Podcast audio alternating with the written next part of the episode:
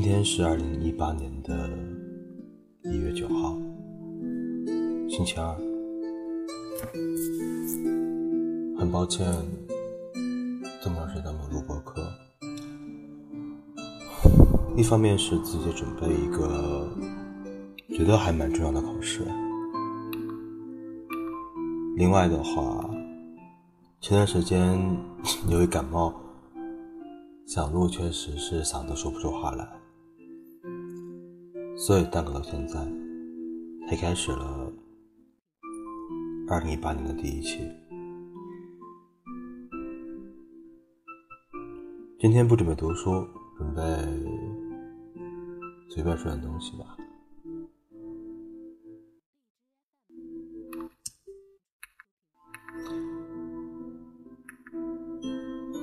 最近在读的几本书，嗯，其实读完的只有一本，就是最开始的我非常喜欢的那本《旅行的艺术》，作者是阿兰·德波顿。他写过一系列的书，在国内都还是挺畅销的。不过我不确定，嗯，你没有听过那个东西，因为那个还真的蛮久远了。剩下的几本书，《忽然期的爱情》，嗯，那是一本很厚的小说，嗯，具体多少万字我没有统计过。但是按照我读的速度的话，我觉得我应该快读到一半了吧，这可能还会有五六十期或者六七十期这样子，所以，嗯，我会想着把它读完，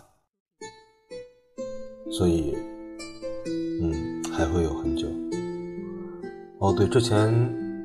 还有一个是史铁生的《我与地坛》。那段时间自己也是身体有恙，嗯，会麻烦到没有办法自由的行动，所以会读的时候还蛮有体会的。然后尤其是他跟自己母亲那一段，不过那个时候，嗯，我后来有听过，会觉得音乐声音有点大。所以，嗯，就这样子。然后村上春树的《当我讨论跑步在在谈什么》这本书是我在去跑步的时候突然间想起来说的。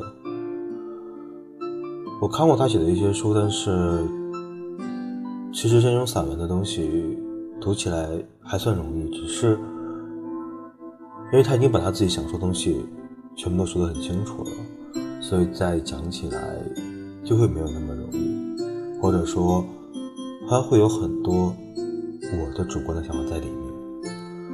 但是我又会想说，你的主观的东西是不是会给别人有一个正确的影响，或者说是一个好的影响？我就很谨慎的对待这件事情。《浮生六记》。嗯，其实很多古文我都很喜欢，《浮生六记》的话，它会很有一点生活化，然后有一点有趣。嗯，不过古文感觉会无聊一些，而且读起来的话，听上去可能会韵律还好，但是理解起来没那么容易。但是我觉得古文一个很厉害的地方就是，即便是你听不懂他在说什么。他还是会给你传达一种很舒服的感觉，他的那些韵律，还有平仄，或者说是那些韵脚，都会读起来非常的舒服，很顺，呃，听起来我觉得很舒服。我不确定我会在今天把这些东西都读完，我也不确定我会不会再开新的书，但是。我想着说，这些事情肯定是可以做得完的，只要是想要去做的话。嗯，有一些短诗，我会喜欢短诗多过于长诗，因为因为短诗读起来比较容易一些，而且呃，长诗的话，太波澜的感情，太太有呃起伏的情绪的话，我会觉得，嗯，在某种程度上是一种负担，尤其是在现在这个可能，嗯，并不想要很激情的时刻，很澎湃的年代，所以一切的都是。平淡点就好。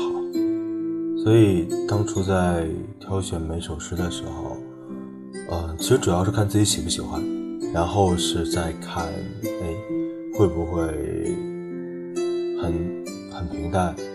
然后其实想说，因为很多的日子都是平淡的，就像是吃过的多的东西，肯定都大米饭。它不是什么很重要的，它不是什么很有味道的事情，但是。它是很重要的事情。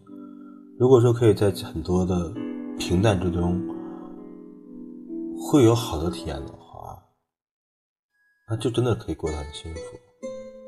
因为时时刻刻都会有很好的体验。然后想着说，要不要自己开始写点东西，然后嗯读一下。因为之前写东西是从来没有稿子的。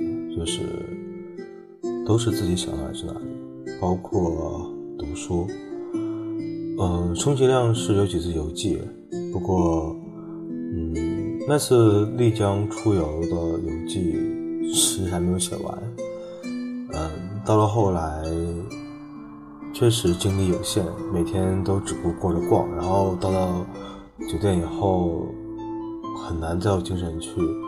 嗯端起手机写点东西，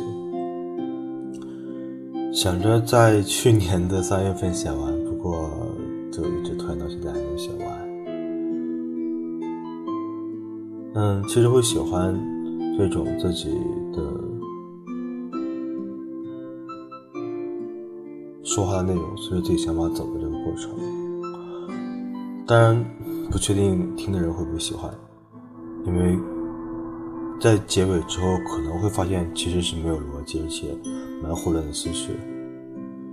但是，慢慢的总会把这个事情说的越来越好，这是我想的。就像是刚开始，我并不知道我这期要说什么，但是想一想，可以大概总结一下，然后再展望一下。毕竟是新年的第一期。